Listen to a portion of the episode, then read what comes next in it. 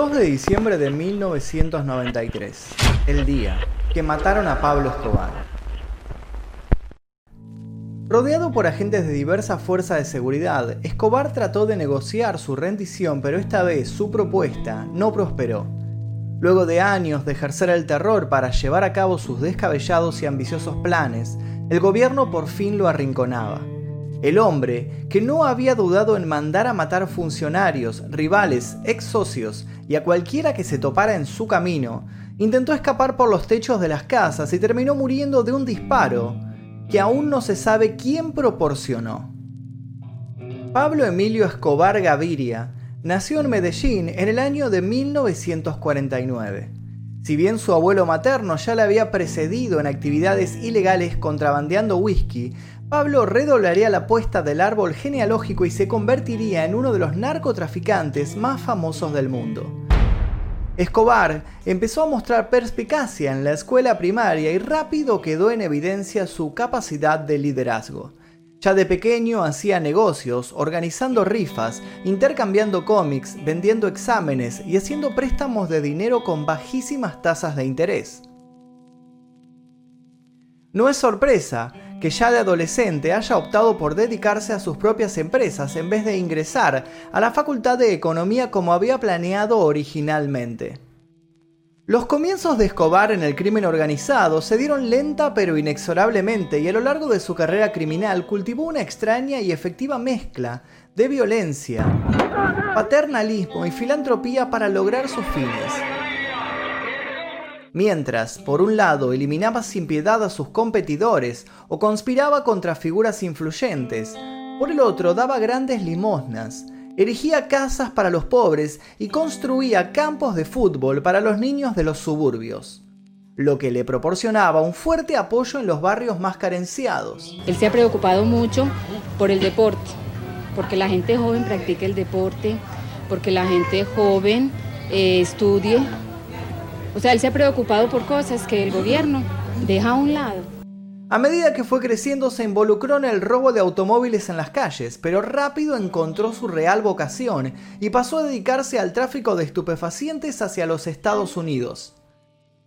En la década de 1970 se convirtió en una pieza clave del tráfico internacional de cocaína y fundó y lideró el denominado Cártel de Medellín, que se hizo con el control de pistas, rutas, laboratorios y monopolizó el comercio ilegal, desde la producción hasta el consumo.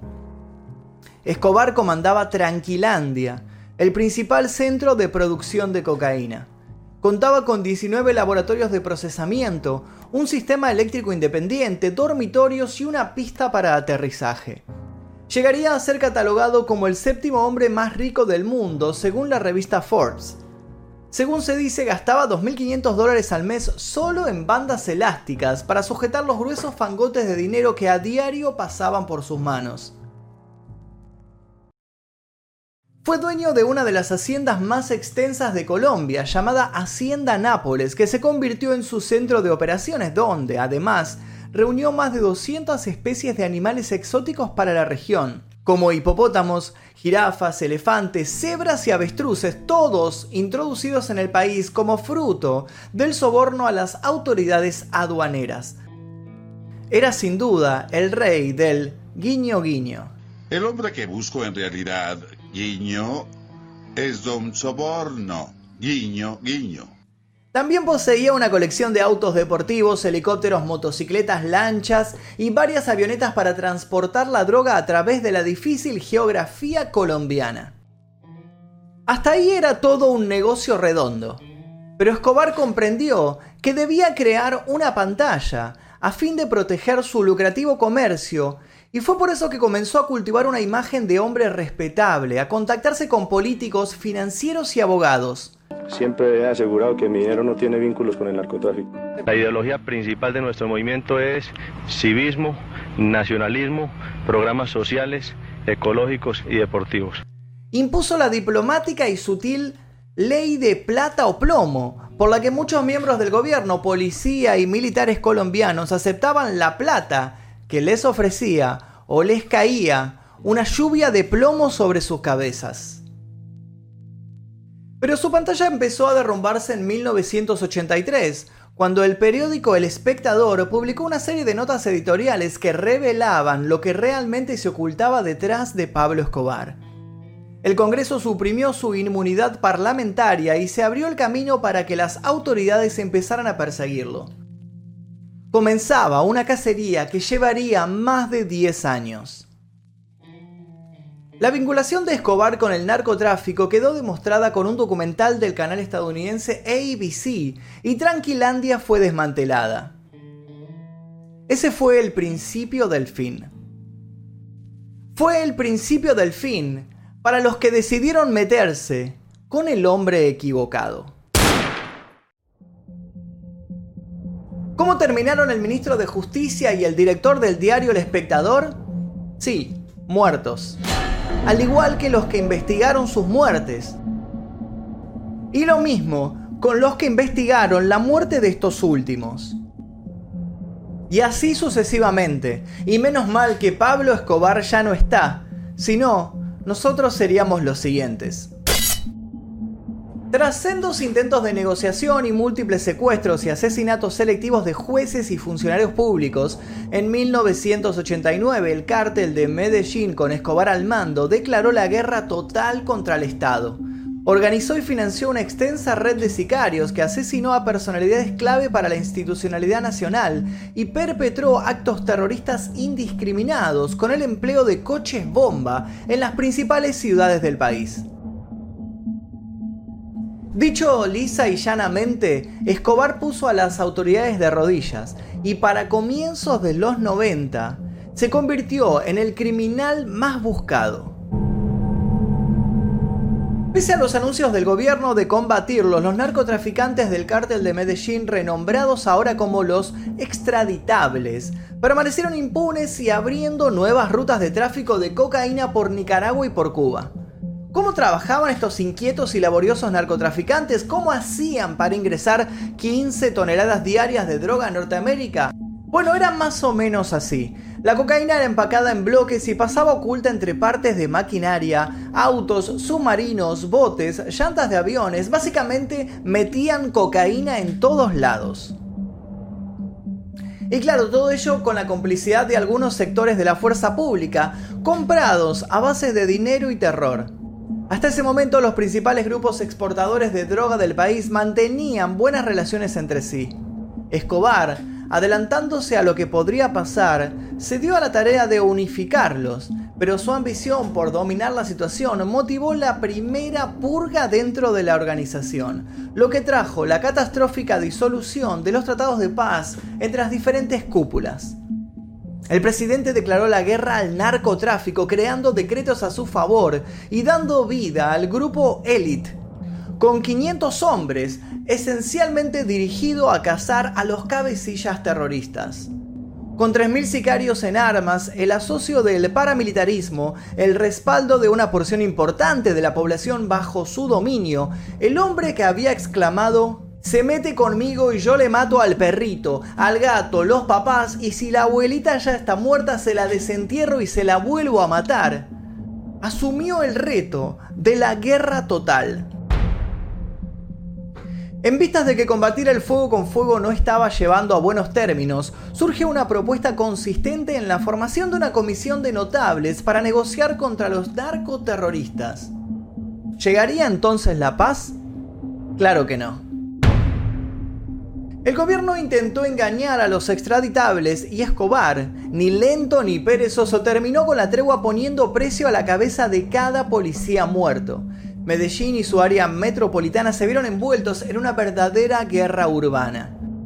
Después de la consumación de la Asamblea Nacional Constituyente en 1991 que le dio a Colombia una nueva constitución y la prohibición de la extradición de nacionales a los Estados Unidos, Escobar decidió someterse a la justicia con la condición de ser recluido en la catedral, una ostentosa cárcel ubicada en sus terrenos. Todos festejaron la entrega del peligroso capo mafia sin sospechar el as que escondía bajo la manga. Así el gobierno autorizó sin saberlo las obras del emplazamiento que se convertiría a posteriori en la peor vergüenza del sistema penitenciario colombiano. La catedral era un recinto que se erigía en unos terrenos adquiridos por el mismo Escobar y que contaba con innumerables lujos para él y sus asociados, además de una fuerte seguridad brindada por el ejército colombiano en su exterior. Sin embargo, la mayoría eran sicarios de Escobar, con el uniforme de guardia penitenciario. A casi un año de su encierro, Escobar se había convertido en un extorsionista de alto rango Dejó de exportar cocaína y empezó a cobrar elevadas sumas de dinero a los demás narcotraficantes, incluso sospechando que algunos estaban intentando escaparse de su órbita, ordenó ejecuciones que dispararon una red de muertes en el exterior. El gobierno y la fiscalía ordenaron el traslado de Escobar hacia un nuevo penal, del que Escobar su hermano y sus hombres huyeron tras patear uno de los muros traseros que había sido construido con yeso, justamente para este propósito. El capo y sus secuaces huyeron caminando, rodeando las montañas y aprovechando la neblina que cubría la zona. La evasión de Escobar significó la más grande burla a la justicia colombiana que quedó desprestigiada internacionalmente. El gobierno tocado en lo más profundo y decidido a desmantelar de una vez por todas el imperio criminal, creó el bloque de búsqueda, un cuerpo conformado por la Policía Nacional, el Ejército y los cuerpos antidrogas de Estados Unidos. Los líderes del cártel de Cali se prepararon para la ofensiva, pero esta vez la situación había cambiado. La organización estaba fracturada y había alianzas narcos contra el mismo Pablo Escobar. El bloque de búsqueda se entregó a la tarea de localizar al capo hasta que después de un año y cuatro meses de intensas labores de inteligencias con dispositivos de última generación, logró rastrear su paradero y ponerle fin a sus andanzas.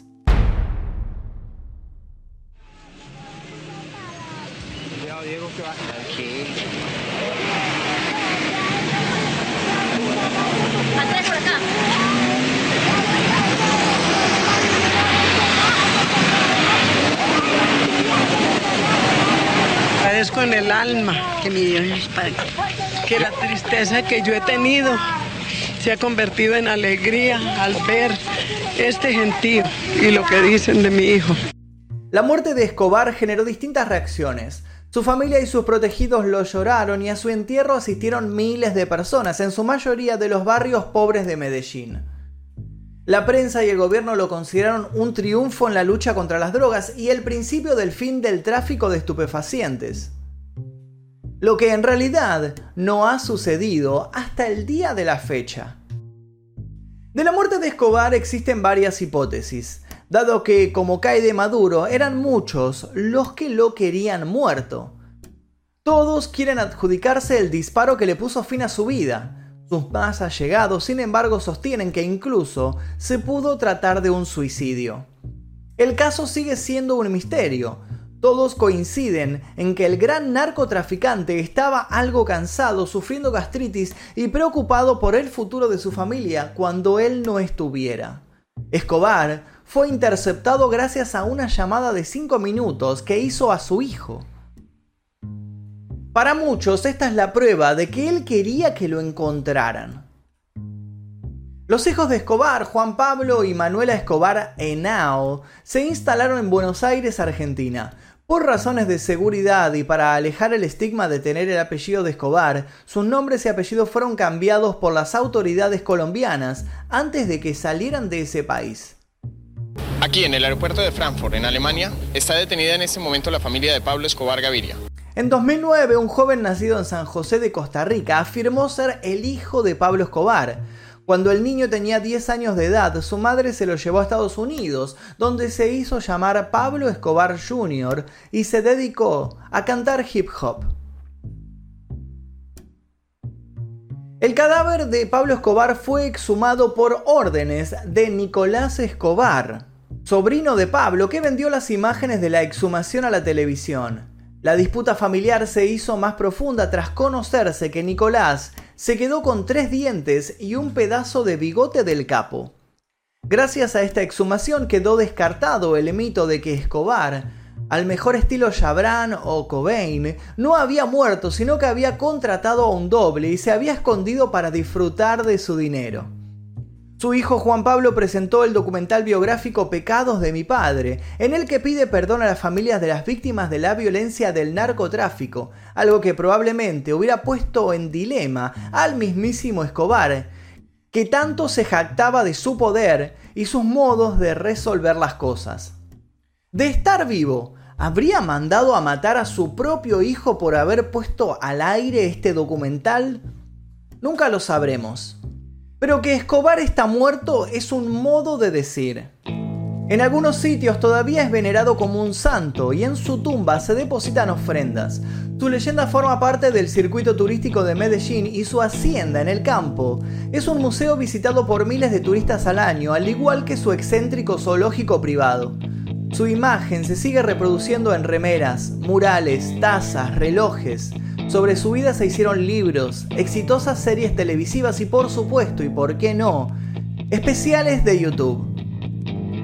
Odiado por alguno y querido por otro, solo podemos terminar diciendo una cosa, que seguramente en el más allá se está divirtiendo, amenazando a la abuelita de alguien. Y la próxima vez vaya a echarle tierra a la tumba de su abuela.